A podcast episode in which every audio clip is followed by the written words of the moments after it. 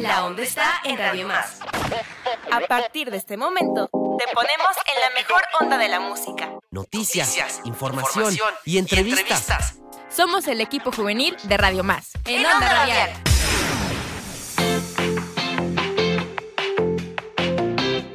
Hola, hola, bienvenidos a un nuevo programa de En Onda Radial. Mi nombre es Juan Pablo y es la primera vez que muchos de ustedes me estarán escuchando en este nuevo año. Aquí está conmigo Vale. ¿Cómo estás? Hola Juanpa, Dime, me dime. encuentro, me encuentro muy emocionada de estar aquí, de verte por fin después de tanto tiempo que sin hablar contigo. Desde el año pasado no nos Sí, no, feliz año nuevo, feliz año nuevo a todos los radioescuchas, a- aquí a mi compañera Jessie que también está conmigo, pero me presento, yo soy Valentina y es un gusto estar con ustedes. ¿Cómo estás tú, Jessie? Ah, bien, este. Aunque vemos que Juan Pablo no hace lenguaje corporal, pero al- vemos que se tiene mucho cariño con Valentina, ¿verdad? Este, desde que entró a la cabina, o sea, literalmente estaban abrazando, o sea, si los hubieran visto, tienen un amor, un cariño, Sí. esa conexión tan especial, o sea, es como el amor a primera vista, o sea, pero en amistad, pues, Ah, sí. o, o sea, Sí, sí, so- sí, es como, es como mi hermano, lo, lo quiero mucho, lo cuido mucho. Ella Sí. no, pero pues ahí está. ve que viven juntos y todo, o sea, son Claro, claro. uña y mugre, pues. Claro, totalmente. Bueno, pero ¿cómo estás? Espero que estés muy bien. Sí, me encuentro muy bien, fíjate, este, más tranquila que ustedes dos, eso sí. Pero lo importante es que la audiencia esté emocionada con nosotros, esté aquí con nosotros. Me presento, yo soy Jessica Bando y déjenme les digo que el tema que estaremos abordando hoy tiene que ver, bueno, más bien es el autoestima. Y les voy a hablar un poquito de la autoestima. El autoestima es como nuestro motor interno, influenciando cómo nos vemos a nosotros mismos y cómo enfrentamos el mundo que nos rodea. En el torbellino de caminos caracteriza la adolescencia, es crucial entender y abrazar nuestra singularidad. Singularidad. Singularidad. Claro. Así es, es un tema que muchos nos podemos identificar, muchas personas de nuestra edad en especial, en el rango de nuestra edad, ¿no? Este, nos podemos identificar y sé que les va a encantar. Es por eso que el día de hoy tenemos una entrevista y nos acompaña la psicóloga Claudia Solana.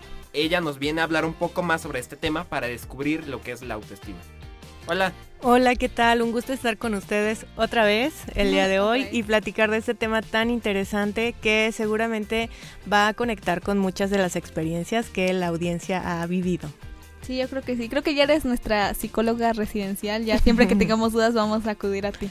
Sí, con gusto. Y pues para empezar, para empezar esta entrevista yo quería saber, para los escuchas darles un poco de contexto, ¿qué es la autoestima? Podríamos definir la autoestima como un conjunto de diferentes características que incluyen cómo te percibes a ti mismo, cuánto amor te, te das y te brindas a ti mismo y cuánto te valoras eh, de manera individual y ante los demás. La autoestima está compuesta primero de cómo te percibes, pero también está influenciada por cómo los demás te tratan. Y eso involucra que el trato que los demás te dan pues tiene que ver también con cómo tú sabes brindar reciprocidad y trato a otras personas. Podemos decir, una persona tiene una baja autoestima, a veces hemos escuchado este término, porque creemos que no se valora, no confía en sí mismo, tiene pensamientos negativos o desagradables sobre sí mismo. La autoestima sería lo contrario, cuando reconoces tus cualidades, tus capacidades, te valoras y sabes que eres una persona importante. Así es, y ahora que ya establecimos como que la base de lo que se va a tratar este programa, ahora vámonos al tema en el de esa persona que tenga una baja autoestima. ¿Cómo puede hacer esa persona? ¿Cómo se puede hacer para fortalecer la autoestima de los jóvenes? En primer lugar, tener conciencia emocional, saber quién eres, qué te gusta, qué te interesa. En segundo lugar, conciencia de tus relaciones sociales, con qué tipo de personas te relacionas. Una autoestima se fortalece también, como les decía, a partir de tus relaciones con otros.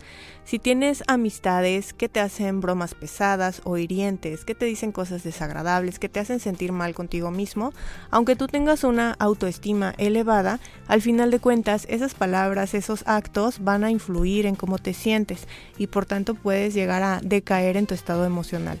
También está influido por los padres. Nuestros padres tienen un rol súper importante. Cuando mamá o papá te hacen un, te reconocen, te, mm, enfatizan tus logros, pues te sientes bien contigo mismo. Y pasa lo contrario cuando te castigan, cuando te reprochan, cuando te regañan o no te reconocen tu esfuerzo. Entonces ahí también influyen en cómo te sientes contigo mismo. Entonces es como el, el- el entorno en el que estás, depende de los comentarios que te lleguen. No sé, por cualquier cosa yo me digno a cortarme el pelo y me queda la cabeza tipo de huevo. Llegan Ajá. mis amigos y me dicen, ah, el huevo.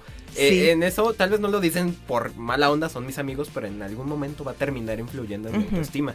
Claro, si lo hacen reiteradamente, si tú ya les has dicho que no te agrada, que esa broma no está ah, chida, ¿no? Y ellos lo siguen haciendo, te siguen molestando, pues al final de cuentas eso va a influir también en cómo te sientas contigo mismo. Y es que muchas decisiones que tomamos con nuestro cuerpo las hacemos a veces pensando en cómo nos van a percibir los demás y ahí es donde nuestra autoestima se ve afectada. ¿Qué tanto haces por tu cuerpo pero no por ti porque te gusta? La ropa que usas, el corte de cabello, cómo, cómo te maquillas incluso, ¿no? O cómo te paras, cómo hablas. Mm, A veces uno no lo hace por sí mismo, sino por cómo te van a percibir los otros o para agradarle a los demás. Entonces ahí es una señal de que la autoestima pues está un poco afectada. Claro, y también se trata un poco, por ejemplo, en estas relaciones sobre poner límites y cosas así, ¿no? Ujú. Sí, tiene mucho que ver con elegir tus amistades y si las amistades que has elegido tienen acciones que a ti no te hacen sentir bien, también puedas expresarles y externarles eso y poner un alto a, a esas acciones que te lastiman. Creo, Claro. creo que otra cosa que va como de la mano con esto es como cómo diferencias como una broma a un comentario o las personas, ¿no? ¿Cómo diferencias si esa persona realmente te lo está diciendo de broma o ya te lo está dando con una intención pues no muy este Como doble cara. ¿no? ajá, o sea, lo está está tirando la moneda para ver a dónde cae, ¿no? Hay una palabra, pero no se puede decir en este programa. Bueno, pero sí que sea como que en realidad no sea tu amigo y en verdad. Como te que molesta de forma silenciosa. Sí, depende Ah, del sé tipo de... palabra es. Sí, esa Sí. de relación que tienes con esa persona. Si es un amigo de mucha confianza, muy cercano, con quien tienen estos acuerdos, tal vez no explícitos, nunca se han dicho, sí, me puedes decir bromas o sí, me puedes fastidiar, pero saben que así se llevan y esa es la dinámica. Eh, de algún, en algún momento puede decir algo que no te agrade y tú sabes decirle que alto, ¿no? Eso no, no te gusta o no te gustó como te lo dijo, pero hay personas a lo mejor con las que no tienes tanta cercanía y que de pronto hacen ese eh, eh, comentarios desagradables y que sientes que no lo hacen con buena intención. También hay personas que a veces no tienen como este filtro de tener cuidado de cómo dicen las cosas y a veces lo sueltan así y para ellos es pues estoy siendo honesto, así soy yo y también el ser honesto no se trata de herir a los otros con lo que dices, ¿no? O hacerlos sentir mal, sino más bien encontrar una manera mm, agradable o delicada de hacerle ver tal vez ciertas equivocaciones o ciertos errores. Yo creo que identificar estas cuestiones que van contra o atacando a tu físico, a cómo te comportas, a cómo eres, esa es una clara señal pues de que la persona a lo mejor tiene algo contra ti y es algo personal, no es como una broma, no es un juego, sino que lo hace con el afán de molestarte. Claro, pero también, bueno, hay gente que, por ejemplo, amigos cercanos que son de confianza que lo hacen como para ayudarte, o sea, te dicen la verdad para que los otros no te lo digan de mala forma y no, por ejemplo, se burlen de ti, ¿no? Eso también es Mm. importante remarcar. Claro, pero creo que también hay un límite, ¿no? En Ajá. qué tan- por eso les decía, como puede ser muy honesto y tener el amigo más honesto o la amiga más honesta, pero si esa sinceridad te lastima, te hace sentir incómoda, te hace menospreciarte, entonces no es la manera más adecuada de que te diga las cosas. Entonces es mejor si voy a aportar con mi comentario, mejor si lo digo. Y si no, si no, Así en realidad voy a hacer sentir mal, mejor no. Sí, Ah, bueno. creo sí. que sí. Sí, Pues es medio feo. como de cómo reaccionar. O sea, por ejemplo, a mí me ha tocado, no sé, que nunca falta esa persona que saca un comentario y te toca la cabeza y dices, Dios mío. De ahora, qué?". o sea, es como. No sé si reaccionar con agresión o no decirle nada o no sabes qué hacer como en ese momento. Es como, estás entre dos cosas. O no hago nada o, a- o agredo, ¿no? Porque, o sea, te hace de enojar, te molesta, porque dices, o sea, ¿qué necesidad tienes de estar como diciendo esto, no? Ujú.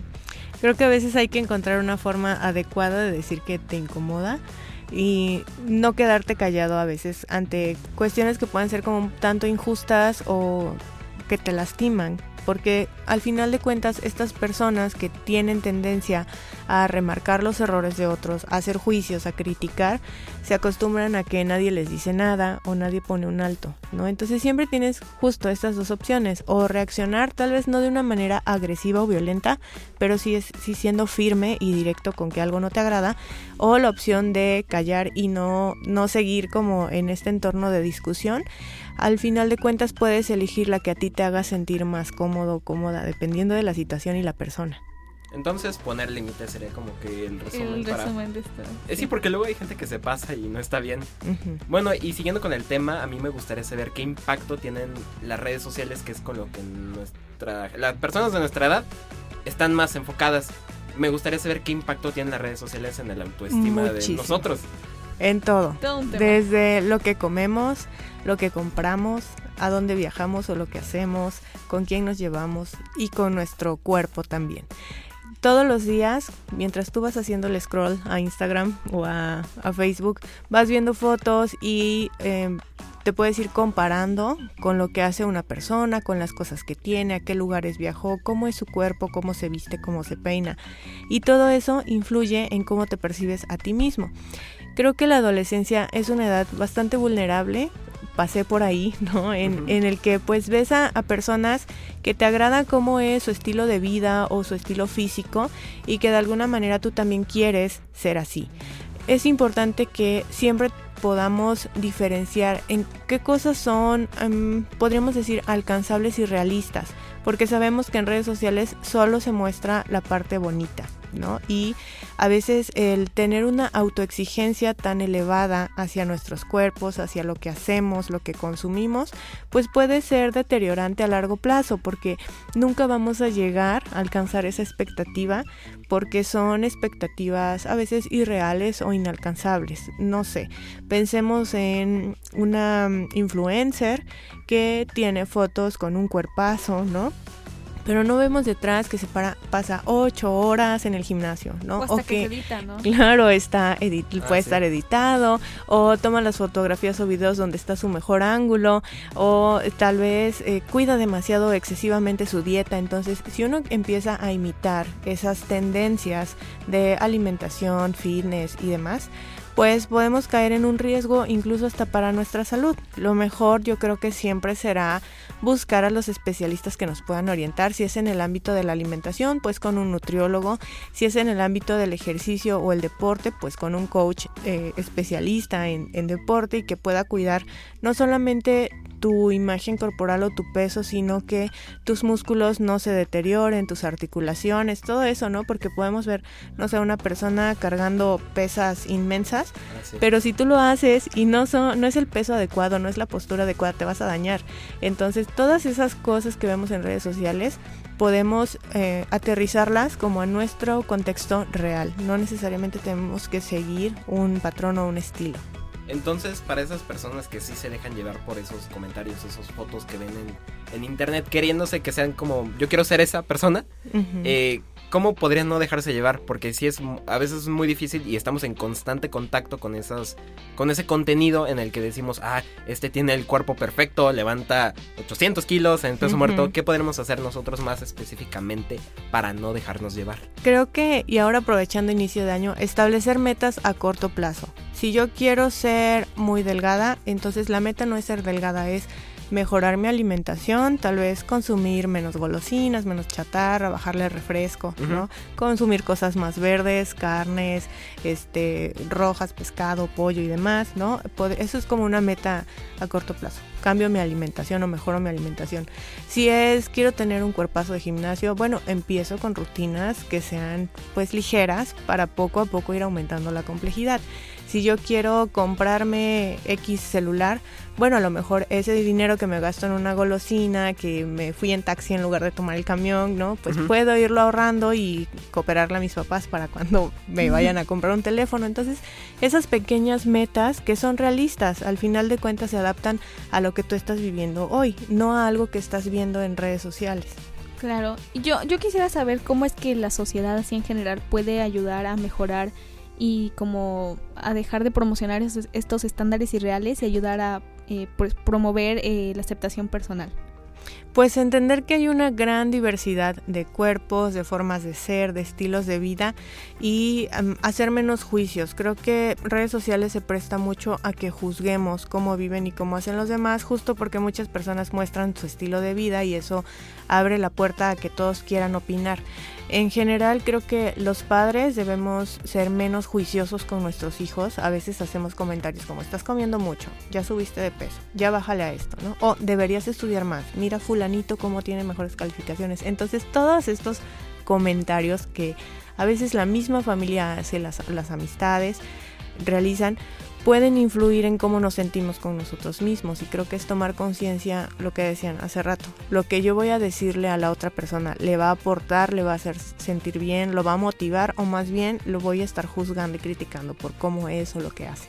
Específicamente en ese comentario, este, algunos papás, bueno, en especial, eh, en un caso mío, este, está el comentario que ya no pasa, pero pasó en su momento, que era, eh, yo te lo digo las cosas de verdad, porque si no alguien más te las va a decir. Y por eso digo, pues te puedo echar un comentario medio... mm, ajá, eh, pesado. Arma de doble filo. ¿Qué, ¿Qué consejo usted le podría dar a los papás que puedan estar escuchando esto para no hacer específicamente esto? Porque hay muchas personas a las que sí les afecta estos comentarios. Entonces. ¿qué pueden hacer aquellos padres que escuchan esto? Primero que nuestra experiencia de vida como padres nunca va a ser la misma que la de nuestros hijos. Nuestra historia, los antecedentes, la época que nos tocó, y hablo de mí que soy una mamá de 31 años, eh, no, incluso no va a ser la misma de un adolescente tal vez que ahora está viviendo en otra, otro contexto social, otras necesidades sociales, eh, académicas, influencia de redes sociales, eso es como aparte, ¿no? Otro punto, la perspectiva de vida que uno como mamá o papá tenga acerca de lo que queremos o lo que esperamos de nuestros hijos no siempre va a ser realista. A lo mejor los padres tenemos estándares muy elevados de cómo quisiéramos que fueran nuestros hijos, pero cuestionarnos, a ver, yo era este tipo de adolescente cuando tenía esa edad, cómo era yo cuando era joven y saber que las cosas que como padres decimos van a tener una influencia que puede ser positiva o desagradable. Y muchos jóvenes crecen con limitaciones, traumas, una idea equivocada sobre sí mismos porque sus padres, con el afán de hacerlos sentir bien o que se superaran, al contrario, los hacían sentirse menospreciados. Entonces, siempre cuidar las cosas que decimos y entender que la forma que como papás vemos la vida ya no es la misma que la de esta generación y entonces tratar de amoldarnos y adaptarnos también a estos cambios sociales y escuchar a nuestros hijos.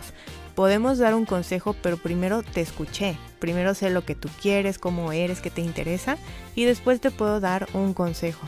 Creo que eso sería como Sí. una forma tal vez válida y consciente y mm, colectiva, colaborativa con los hijos, ¿no? Porque mm, a lo mejor venimos de generaciones en donde se hace siempre lo que mamá y papá dicen y mamá y papá siempre tienen la razón.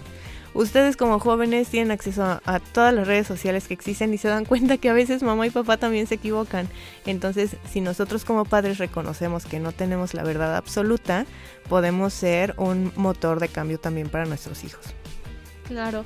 Yo quería saber este cuáles son algunos de los desafíos como más normales que se presentan en gente con baja autoestima eh, más a sus relaciones sociales, o sea, en sus parejas o en sus amistades o hasta con sus papás.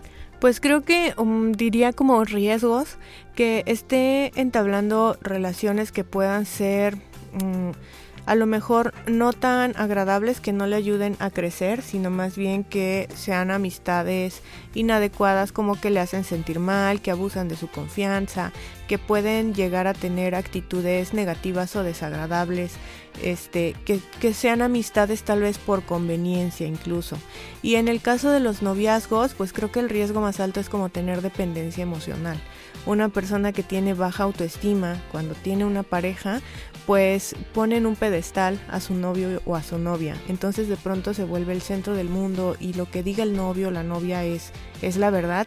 Y eso también es peligroso y puede ser nocivo porque debemos aprender a a vivir desde la individualidad, compartiendo, claro, con nuestras relaciones de pareja, nuestras amistades, pero que no se vuelvan nuestro centro de atención o lo que nos hace sentir felices. Hay gente que dice, es que si yo no tengo novio, no puedo estar feliz. O yo no valgo porque no tengo novio, entonces nadie se fija en mí. Y eso también es como eh, un aspecto negativo, ¿no? El tener novio, tener amigos no te define a ti como persona. Es, bueno, di, di tú. En el caso de las personas que tienen baja autoestima, am, ¿cómo puedes, o sea, por ejemplo, si... Es un ejemplo, ¿ok? Nadie se lo tome personal. Por ejemplo, si Juan Pablo, yo lo Ah. acabo de conocer. Bueno, es- se lo tomen nadie se lo toma personal, personal. no personal. Juan Pablo. Juan Pablo, ese de ahí, el, el que está ahí. O sea, es un ejemplo, ¿no? O sea, imaginemos que yo la acabo como de conocer, no sé. Y no sé, ¿cómo podría darme cuenta de que tiene baja autoestima y cómo le podría ayudar? Pero ¿y si te hubieras inventado un nombre mejor. Psicoanalicemos a Juan Pablo.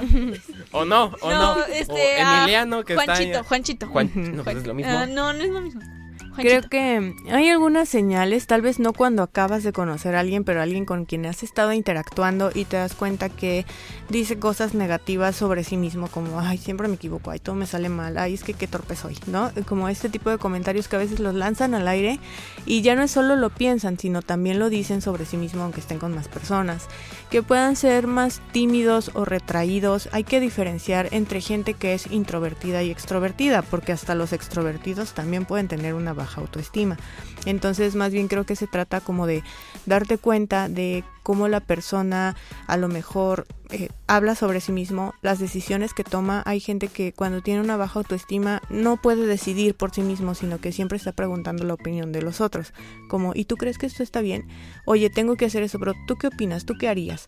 Entonces, eso también es una señal como de no tener confianza en tus propias decisiones o en tu capacidad para elegir.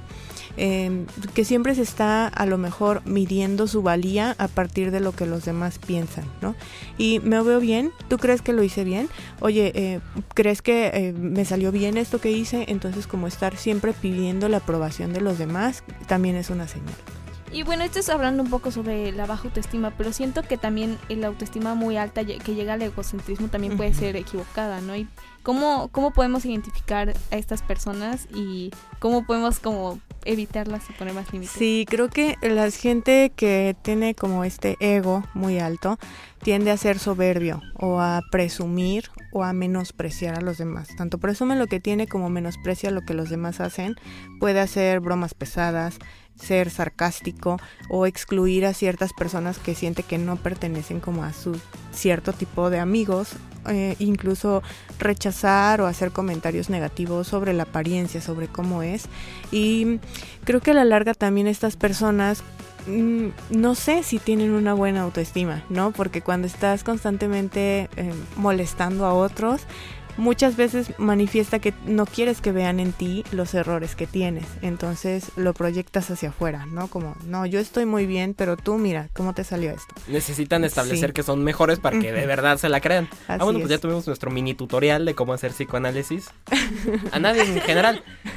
Bueno, este, en respecto a la pregunta antepasada, a mí me gustaría saber, y es una pregunta que he escuchado bastante, que es cómo uno puede aprender a... Hablábamos de la dependencia emocional en una pareja. Este, cómo uno puede aprender a, en su individualidad, a quererla, a aprender a estar solo, a querer que se sienta bonito con su propia compañía. ¿Cómo, qué, persona, qué, qué pueden hacer en especial, o más o menos, para poder mejorar esa situación? Aprender a pasar tiempo a solas. Desde, no sé, hay, y es muy común en las chicas, vas al baño, ven amiga, acompáñame al baño, ¿no? Este, te vas a desayunar en el receso, siempre vas con el grupo de amigas. No digo que te excluyas o que te apartes de tu grupo, pero si en algún momento se te da la oportunidad de que puedas desayunar a solas, irte de compras tú sola, este, ver una película, no necesitas estar reportándole al novio o a la novia cada paso que estás dando, ¿no? Más o que te acompaña ¿no? a todos lados, sí, como empezar a tener esos espacios solamente para ti y que los disfrutas porque te gusta, no porque estás con la otra persona. Porque también puedes ir al cine con tu novia o tu novio y disfrutas la película. No solamente se trata de que la persona te acompañó, sino que también la película estaba buena, ¿no? Entonces como estos momentos en los que reconoces que podrías estar bien aunque la otra persona no estuviera contigo. Y eso no significa que no lo quieres, sino que también sabes eh, separar esta parte de la individualidad de las partes que tienen que ver con la relación del noviazgo. Entonces eso, aprovechar la oportunidad si se da de tomar una cita conmigo mismo. Eh, o sea, está- Amor eso lo he propio. visto yo, Sí, ¿viste? sí. En TikTok. Bueno, este, Sí. pero es algo bueno para poder eh, querer nu- nuestra individualidad Sí, y no saber sé. estar 100, solitos. 100 ideas de citas conmigo mismo. Irme Ah, a una clase de with me pintura. para una cita con uno Sí. mismo. Pero en el caso, por ejemplo, de estas parejas que, digamos que esta pareja, esta persona, para no decir ya nombres ni nada, esta persona... Juan Pablo. es que cero necesidad. Bueno, ok. Eh, digamos que hay dos personas, no hay una pareja. es que me sigue dando risa. Vamos a ponerle Eric Ajá. y Balam. Eric- Eric y Balam. Eric y Balam. Imaginemos que están en una relación. y Eric tiene dependencia emocional de Balam. Balam, ¿qué haría en este caso? ¿O cómo se da cuenta y evita que pase esto, no? ¿Cómo apoyaría a la otra persona a que se quiera el mismo y no tenga dependencia emocional a esa persona? Creo que como empezar con asignar rutinas, ¿no? Este, qué días se van a ver, qué cosas pueden hacer juntos y qué cosas no, tal vez por separado. Em, tal vez hacerle saber que lo quiere o la quiere, pero el hecho de que quiera pasar también tiempo a solas no significa que lo dejó de querer o que no es importante, sino que es válido que cada quien tenga sus espacios. Mm, no juzgar, porque a veces una persona que tiene dependencia emocional no se da cuenta que sus actitudes son dependientes, ¿no? Que solo necesita la validación de su novio o de su novia o comentarios agradables para sentirse bien. Entonces, hacerle ver como, bueno, ¿y qué opinan tus amigos? ¿Ya has salido con ellos? ¿Qué días los ves? ¿No? Como empezar a abrir estos espacios para hacerle ver que también se vale que salga con amigos, que tenga tiempo a solas, que conviva con la familia. Claro, sí. Creo que es bastante interesante esto porque también hay veces que tú- o una persona intenta decir, hablar estos temas con su pareja y la pareja termina respondiendo de forma negativa, ¿no? Y pues creo que es mejor alejarse, ¿no? Pero, por ejemplo, si hay personas que son así, eh, pues más tóxicas y quieren eh, dejar de ser así, ¿cómo- ¿cuáles son algunos consejos que les darías para empezar a cambiar su actitud? Pues darte cuenta que, que de pronto a veces actitudes que podríamos decir son amor, más bien son mm, dependencia, hostigan a la otra persona, la otra persona se puede sentir asfixiada un poco, ¿no? Como con tu presencia, y no porque no te quieras, sino que sobrepasas los espacios en los que pueden convivir, ¿no? Quieres estar en todo. Darte cuenta si a lo mejor empiezas a tener celos excesivos como de sus amistades, de con quién platica, a quién sigue en sus redes sociales, si le dio like o no a, a cierta imagen, ¿no? Entonces, si a ti te pasa esto, que estás insegura, inseguro, que tu novio te quiere, que le guste otra persona, que tal vez no quiera pasar tiempo contigo, lo más sencillo sería hablarlo y externarlo. Me estoy sintiendo así porque estoy observando esto, pero cuéntame tu versión, ¿no? Porque si no podemos como malinterpretar todo eso que está pasando. Otra, platicarlo también con nuestras amistades y escuchar otros puntos de vista. No, el punto de vista que tú tienes no es único y no es exclusivo y tampoco es la verdad. Porque a lo mejor la forma en que yo percibo las relaciones de noviazgo, le pregunto a una amiga y ella me dice, no, pero es que a mí eso no me parece que no te quiera, ¿no? Simplemente está tomando su espacio. Le pregunto a mis papás y tal vez mis papás van a tener también otra opinión. Entonces, aprender a escuchar a otras personas y otras experiencias también nos podría ser útil para saber si la forma en que estamos actuando es adecuada o no, o si estamos a veces exagerando tal vez en una situación que no amerita hacer un drama o tener un pleito, cuando en realidad es algo que se puede solucionar. Entonces se deberían como establecer las bases sobre esto a mí siento feo. Entonces mejor, mejor no lo hagas, eh, que establecieran las bases. En este caso, en nuestro ejemplo, Balam y Eric debieron hablar sobre las cosas que lo incomodaban. estaban. Ajá. Desde un principio, pero sin limitar a la otra persona, porque a lo mejor... a Por lo eso mejor Eric. puedo decir... No es novia, es novia, por favor. Es nuestro ejemplo impersonal. No, no, estamos hablando de otros Balam y otro Eric, no, no, no es personal. No, no dijimos apellidos No. ni características. Físico. Sí, a lo mejor mi regla es, quiero que eh, no salgas con tus amigas, porque si ya tienes novia, ¿para qué sales con tus amigas? Yo puedo poner ese límite, pero si la otra persona siente como que, a ver, espera, pero es que yo también me agrada salir con mis amigas y no tengo otra intención con ellas, ¿no? Como reglas que sean podríamos decir equitativas y que no, mm, no limiten a la otra persona del estilo de vida que ella tiene, porque yo creo que un noviazgo no te tiene por qué cambiar cómo has estado viviendo ni cómo te relacionas con los demás, más bien es una pues unión de estilos de vida y de formas de ser que se complementan o que sí, pues podríamos decir que se complementan, no que excluyen otras áreas de la vida. Claro. ¿Y crees que, o sea, hablando de estas parejas, es posible eh, pues no tener estos tratos tóxicos o dependencia aunque tengamos como baja autoestima? Mm, yo creo que la baja autoestima sí también se puede ver de otras formas, ¿no? Como permitir que la otra persona haga y deshaga contigo. Que no le importe si te ve, no le importa cómo te sientes y tú se lo sigas permitiendo porque quieres estar ahí. Entonces tal vez te ve cada vez que se le antoja este, no sé, tal vez te es infiel, te engaña, ¿no? y, y, no te, te, das cuenta, pero pues no dices nada. Entonces la autoestima también se ve reflejada ahí, en qué tantas cosas permites que no son sanas, pero por estar ahí y por tener una baja autoestima, pues se siguen eh, repitiendo. Ah, vamos a ir a corte y ahorita regresamos, seguimos hablando. Y los invito a que nos hagan llegar sus comentarios, sugerencias a través de nuestras redes sociales que son arroba Radio Más RTV en Facebook, Twitter e Instagram. O nos pueden mandar un mensaje al WhatsApp 2288 42 3506.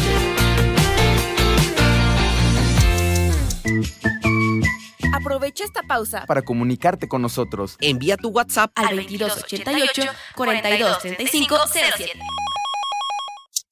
¿Te perdiste un programa?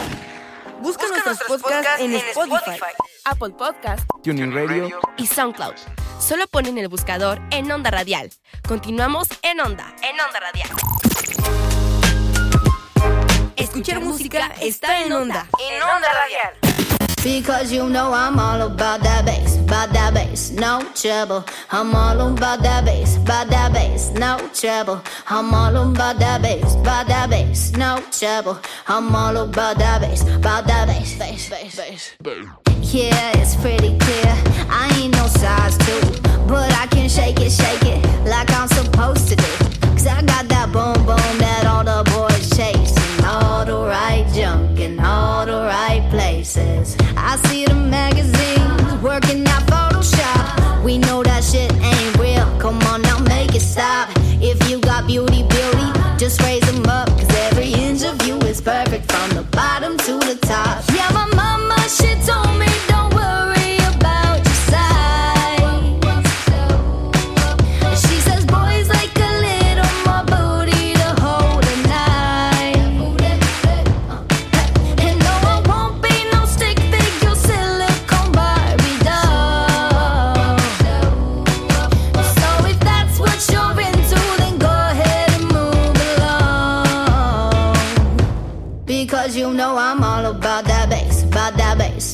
trouble. I'm all about that bass, about that bass, no trouble. I'm all about that bass, about that bass, no trouble. I'm all about that bass, about that bass. Hey,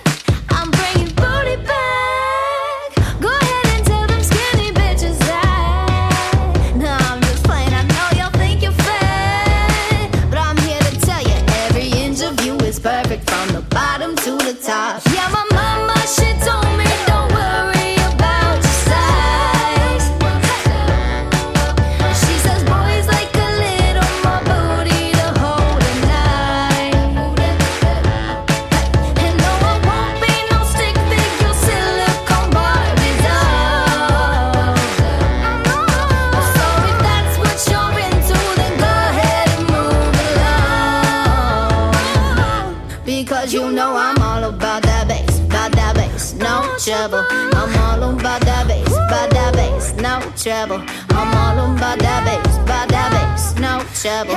I'm all about that bass,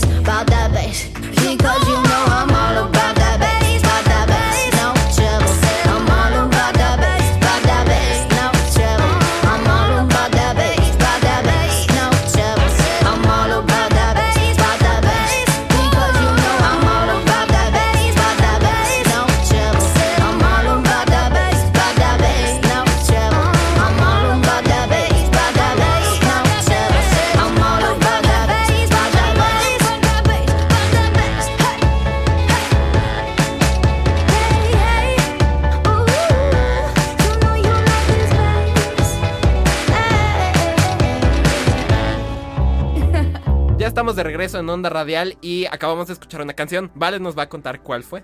Se llama All About That Bass de Megan Trainor, que, que todos lo conocemos, pero pues se relaciona un poco al tema que estamos, del que estamos hablando, que es sobre la autoestima. Así que, Jessie, ¿por qué no nos comentas un poco más sobre esto? Ah, bueno, estamos ahorita en una entrevista con una psicóloga que nos está hablando de la autoestima y de todos como las ramitas de la autoestima, incluyendo como relaciones sociales, amorosas, redes sociales, etcétera. Bueno, ahora sí, siguiendo con la entrevista, me gustaría preguntar, ya cambiando un poco del tema que antes del corte estábamos hablando y nos estamos enfocando sobre las relaciones de noviazgo y demás. Ahora me gustaría preguntar ya en general, ¿cuándo es apropiado intervenir como profesional ya en temas de autoestima y en estándares de belleza? Pues algo que los papás reportan cuando llegan o llevan a sus hijos a consulta es que empiezan a tener bajas calificaciones, se distancian de sus amistades, ya no quieren convivir en situaciones o reuniones familiares y esto va afectando también su estado emocional, como que pueden estar irritables, decaídos, tristes, enojarse con facilidad, porque no siempre la autoestima se refleja con llorar. ¿no? A veces el que sientes que no soportas a nadie en el mundo y te despiertas de malas, haces todo de mala gana, llegas a la escuela y no tienes ni ganas de participar en clase, se te olvidan las tareas, porque empieza a haber también afectaciones, podríamos decir a nivel cerebral, ¿no? Como problemas de atención, problemas de memoria, estás distraído, estás disperso. Entonces, estas son como las señales que hay que identificar cuando ya está afectando en tu rendimiento académico, en tus relaciones con tus amistades o incluso en la familia pues es importante acudir con un especialista y poder empezar un tratamiento. Pero en esos casos, o sea, los padres, ¿cómo podrían empezar a actuar? Pues mm, escuchar a sus hijos, saber cuáles son sus inquietudes, cómo es su dinámica social, porque muchas veces eso es lo que influye también en una baja autoestima.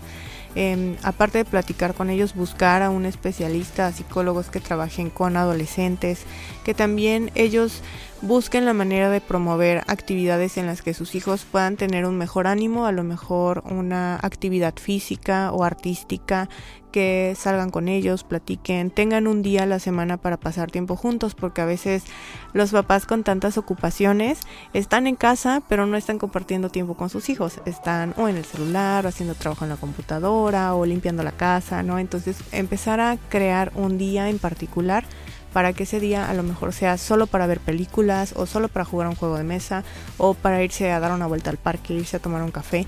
Entonces, estas como pequeñas acciones que desde casa se pueden hacer y que a la vez pueden favorecer una conexión emocional con los hijos, pero también ayudarles a elevar su ánimo. Y nosotros, o sea, analizándonos a nosotros mismos, ¿cómo podemos darnos cuenta que nuestra autoestima está más baja de lo normal? Pues, ¿qué cosas piensas sobre ti? ¿No? Como, por ejemplo, ¿qué piensas de tu aspecto físico? Hay partes de tu cuerpo que no te gustan y haces algo para cambiar eso. Por ejemplo, a lo mejor no me gusta que estoy subiendo de peso, entonces uso ropa más holgada o evito salir a lugares donde tenga que comer o compartir comida con amigos. O a lo mejor hago juicios, ¿no? Me veo gorda, me veo feo, mi cabello no me gusta. Como esos comentarios que haces sobre tu cuerpo en general. También qué es lo que piensas de ti acerca a lo mejor de lo académico, siento que no soy bueno, siento que nunca voy a obtener buenas calificaciones o que no soy importante para mis padres, todos esos pensamientos negativos que puedas tener acerca de cómo te perciben los demás o cómo eres tú y cómo te desempeñas. Si se te dificulta reconocer tus cualidades, y yo te preguntara, dime cuáles son tus cinco cualidades que te hacen valioso, cosas que te hacen valioso a ti, y si te dificulta responder esta pregunta y es más fácil para ti decir cuáles son tus defectos, creo que también es una señal de que tienes que trabajar algo ahí. Otra cosa es, he visto que las personas que tienen baja autoestima tienen trastornos alimenticios. O sea, creo que va como un poquito de la mano porque las personas, por ejemplo, que son a veces como que les empiezan a hacer comentarios de que ya tienes mucho peso, ya deberías empezar a hacer ejercicio a veces tienen como atracones de comida, si no me equivoco se le llaman, y empiezan a comer como en cantidades excesivas. ¿Por qué pasa eso? O viceversa, ¿no? Sí, hay causas, para los trastornos alimenticios hay causas tanto sociales como estas, la presión de la familia o los amigos que o cosas que ves en redes sociales que te hacen sentir inconforme con tu cuerpo, pero también causas biológicas u orgánicas que tienen que ver con el funcionamiento cerebral. En cualquiera de las dos, cuando hay trastornos alimenticios, la persona empieza a tener una percepción distorsionada de su cuerpo ve su cuerpo de una manera equivocada, como que está demasiado subido de peso y entonces empieza a cuidar la cantidad de alimentos que consume, las calorías, hacer ejercicio demasiado excesivo y cuando hay, eh, hay diferentes trastornos, una es la anorexia que es consiste en inhibir o disminuir la cantidad de alimentos para tener el menos la menos ingesta eh, calórica posible. Y también tenemos el trastorno por atracones en el que la persona de pronto siente que eh, ha dejado de comer un periodo de tiempo pero cuando le da hambre pierde el control porque tiene demasiada hambre. Entonces come de manera excesiva hasta que ya no puede más no y luego tenemos la bulimia. La bulimia es eh, podríamos decir otro nivel no en el que no solo hay un atracón sino la persona se siente tan culpable que eh, se provoca eliminar ese alimento ya sea a través del vómito a través del uso de laxantes o a través del ejercicio excesivo. Cualquiera de estos trastornos alimentarios necesitan ser atendidos porque en nuestro cerebro hay mmm, podríamos decir una red de conexiones que le llamamos sistema de recompensa cuando nuestro sistema de recompensa se activa, buscamos repetir ese tipo de actividades porque sentimos pues tranquilidad, conformidad o alegría. Por ejemplo, si yo estaba muy preocupada porque eh, ayer comí demasiado, pero hoy me propongo no comer en todo el día más que, no sé, una galleta, estoy activando el sistema de recompensa porque me estoy recompensando a mí misma, como darme un premio, ¿no? Me premio a mí misma porque no comí hoy. O si a lo mejor comí demasiado, tuve un atracón, pero me tomo unos laxantes que encontré por ahí, activo mi sistema de recompensa porque ya me siento satisfecha de que pude eliminar ese alimento. Entonces, conforme vamos haciendo esto reiteradamente, nuestro sistema se acostumbra a tener este tipo de, le llamamos gratificación o recompensa, entonces vamos a buscar repetirlo más, como en las conductas adictivas, por ejemplo. Consumes una sustancia, te genera placer, la vuelves a consumir y así se va el ciclo. En este caso es con el alimento. Entonces, ¿qué sucede? Que pues si no tratamos a tiempo estas condiciones, lo que va a pasar es que la persona empieza a tener alteraciones ya no solamente en su peso, que podríamos decir está extremadamente delgada, sino también afecta su corazón, afecta sus pulmones, afecta su sistema digestivo y afecta su cerebro porque va a tener alteraciones cognitivas, dificultad para aprender, también problemas de memoria, problemas de atención. Eh, entonces, no solamente es como la afección a nivel corporal en el peso, sino en la salud en general, ¿no? Entonces, sí son situaciones en las que hay que tener pues precaución, cuidado, los papás estar alerta si sus hijos esconden la comida o mienten sobre que ya comieron pero no han comido, si evitan estar en momentos familiares donde haya que comer, todo eso son señales que van alertando de que algo está pasando con, con la alimentación de los hijos. Entonces, estas formas de tratar estos trastornos alimenticios como la bulimia o la anorexia, ¿cómo es el procedimiento que se lleva para evitar que alguien siga con este trastorno? Pues generalmente en terapia identificamos primero los pensamientos que están asociados al peso. Generalmente son preocupaciones acerca de la comida o subir de peso. Ya que identificamos estos pensamientos, nos damos cuenta que el pensamiento genera una conducta como hacer demasiado ejercicio, esconder la comida, contar las calorías, pesarme a cada rato. Entonces hacemos en una siguiente etapa un registro de conductas. El paciente va registrando cuáles son esas conductas compensatorias que tiene como estas que acabo de mencionar y luego vamos a ir tratando de reducir esas conductas y aumentar otras que sean más positivas. Por ejemplo, si una conducta compensatoria es hacer ejercicio excesivo, vamos a cambiarla por hacer una rutina de ejercicio al día, ¿no? No es lo mismo que pasarme dos horas haciendo ejercicio que hacer una rutina de 15 minutos, ¿no? O a lo mejor otra, mmm, otra situación en la que la persona tal vez eh, tiene un atracón, pero porque pasó 8 horas sin comer. Entonces eso le provocó excesiva hambre y tuvo un atracón. Lo que vamos a hacer es, en lugar de tener ese atracón, divide eso que te ibas a comer en pequeñas porciones a lo largo del día. Entonces la idea es devolverle a la persona el sentido de control sobre su cuerpo y sobre sus alimentos. pero a partir de primero identificar cuáles son esas conductas que se repiten constantemente en torno a la comida. Y bueno, la parte importante que es la familia. Muchas veces estos pacientes vienen de familias que son o muy estrictas, tanto con la alimentación, con lo académico, con su desempeño, y se vuelven niños o adolescentes autoexigentes también porque vienen de una familia que les exige demasiado. O a veces también pues que si hay una familia a lo mejor en la que hay violencia o hay un, entorno, un entorno inadecuado pues esto también afecta. Entonces no en todos los casos, claro está, pero si algo se puede hacer para modificar cómo la familia interactúa con sus hijos, pues también hay que intervenir ahí. Cambiando un poco el tema, o sea, drásticamente cambiar el tema un poquito. Tengo una duda. Hay una frase, o no sé si está bien, pero es como lo que te choca, te checa, es como real. O sea, en todos los casos, si te cae mal alguien, es, porque, estás reflejando tus inseguridades en esa persona. Ah, no O sea, siempre aplica o no.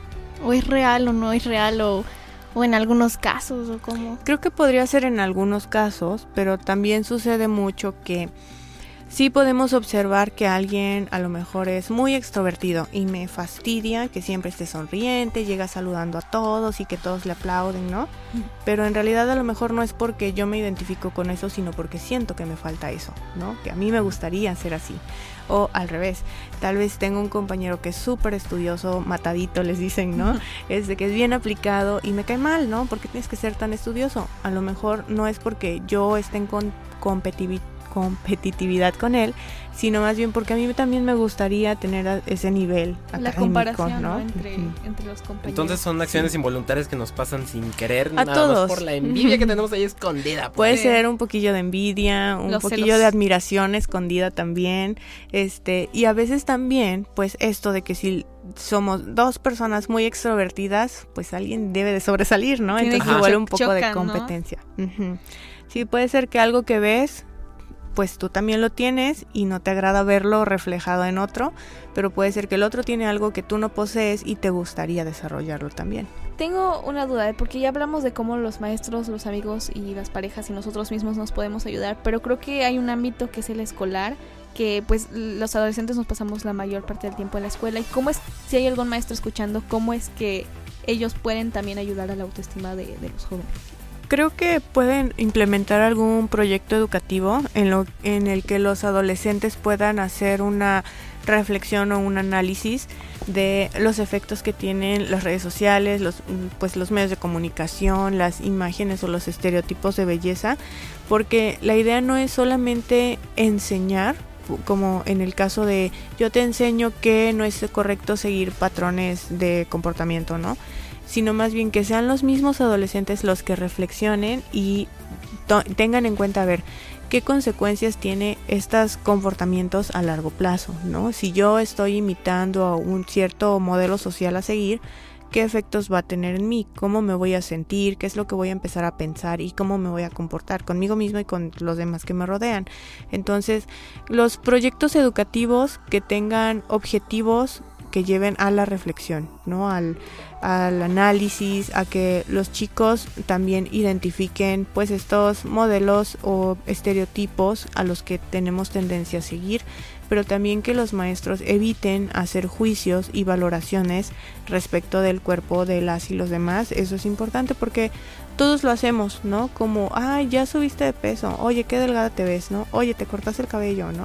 Entonces, como evitar esos comentarios que tienen que ver con el cuerpo de los demás o no solamente con los chicos de su grupo, sino con cosas que ellos hayan visto fuera y que también de pronto surge el comentario y podemos hacer un juicio, una crítica, pero al final los adolescentes están escuchando todo y eso también influye en cómo se perciben. Si mi maestro critica a fulanito artista porque se ve fatal, porque subió de peso, eso influye en mí, ¿no? Porque entonces si yo subo de peso también va a pensar mal de mí. Entonces, bueno, y no solamente en la cuestión corporal, sino en lo académico, no hacer comparaciones entre alumnos. Creo que tenemos mucho esta tendencia de el cuadro de honor y siempre está fulanito en el cuadro de honor pero qué tal si damos también la oportunidad a hacer, no sé, una exposición de talentos en la que cada alumno pueda descubrir en qué es talentoso y eso no es solamente en ser un genio en las matemáticas, ¿no? Sino también que pueda tener muchas otras habilidades que a lo mejor no conocíamos porque no es el que participa más o no es el más brillante en matemáticas, pero es muy bueno en otras cosas. Entonces se eh, trata un poco sobre los comentarios que hagamos y tener cuidado sobre cómo afectan a los demás. Entonces me parece algo muy importante para construir un ambiente en el que todos estemos bien con como somos. Entonces, este, para eso me gustaría como preguntar, este, cómo se puede crear este ambiente en el que se acepten que todas las personas, hay una diversidad en la sociedad, más que uno tiene que ser mejor que otro. Eh, ¿Cómo podemos hacer eso más bien para identificar eso de que pues cada uno es diferente, cada uno como estábamos diciendo, este, cada uno tiene su talento, no tiene que ser específicamente que sea bueno en matemáticas. ¿Cómo podemos hacer eso? Pues primero hacer visible que la diversidad existe, ¿no? Y la diversidad hablando desde lo que es físico, como tonos de piel, estilos de vestir, forma de peinarse, ¿no? Pero también en la diversidad en cuanto a formas de pensar. No todos pensamos de la misma manera, tampoco venimos de la misma historia familiar, ni crecimos en el mismo contexto social. El hacer un análisis de qué tanto valoramos ciertas cualidades. Y a mí me gusta mucho trabajar a veces con mis alumnos un ejercicio que se llama la flor de la diversidad, en la que dibujamos una flor grande, pero en cada pétalo vamos poniendo cosas que generalmente valoramos y hacemos sobresalir en la sociedad, ¿no? Por ejemplo, este que tenga un alto nivel académico, que viva en cierta zona de la ciudad, que aparte tenga ojos azules, ¿no? Y entonces vamos poniendo como todas estas cosas que sobrevaloramos y que nos hacen ver, a ver, ¿quiénes de todos los que estamos aquí cumplimos con todos estos criterios? No, pues nadie o casi nadie, ¿no? Entonces, primero visibilizar qué es lo que sobrevaloramos y luego aterrizar en, bueno, cómo somos y qué nos hace diferentes y valiosos entre nosotros, ¿no? Porque a lo mejor, este, tal vez yo, no sé, no soy físicamente con este estándar, pero tengo ciertas habilidades o cualidades que me hacen tener buenas amistades, mm, soy atenta, soy cariñosa, ¿no? Eh, poder enfatizar en las cualidades personales más que en cualidades físicas. Sí, creo que es bastante como importante enfocarse en eso. Pero vamos a ir a corte y ahorita regresamos con la entrevista para seguir con otros temas, incluso, o ya cierre. Ya. Ya. Ya Sí, cierre. Por la desgracia Bueno, del mundo. Tristemente ya todos ya se queremos, nos acabó el todos tiempo. queremos seguir con esta entrevista. Créeme que yo también tengo muchas dudas todavía, pero ya, ya vimos que es posible que regrese varias veces la psicóloga. Entonces, muchas gracias por esta entrevista, pero tristemente ha llegado a su fin. Yo soy Valentina y fue un gusto estar con ustedes el día de hoy. Gracias por, por estar con nosotros, gracias a los escuchas y a los productores. A Erika Balam. a ver si Erika lo Balam. reconocen. Este, espero que hayan aprendido mucho sobre el autoestima. Si tienen muchas dudas, pueden escribirlas porque puede que haya otro programa. Mi nombre es Juan Pablo y espero escucharnos la siguiente semana. Yo soy Jessica Banda y nos escuchamos hasta la próxima. Esto fue En Onda Radial. Eh. Cebolla. Este. Pues, Entonces es que. Ah, bueno. Ah, Bueno, entonces antes de irnos, ¿nos podría dar sus formas de contacto, sus redes para que las personas la puedan ubicar? Claro, en Instagram y en Facebook me pueden encontrar como Claudia Solana, psicóloga educativa. ahí la pueden encontrar. Sí. Ah, esto fue En Onda Radial. ¿Quieres seguir, en, onda? Te esperamos la próxima semana por Radio Más. Por Radio Más. Estamos en onda. En Onda Radial.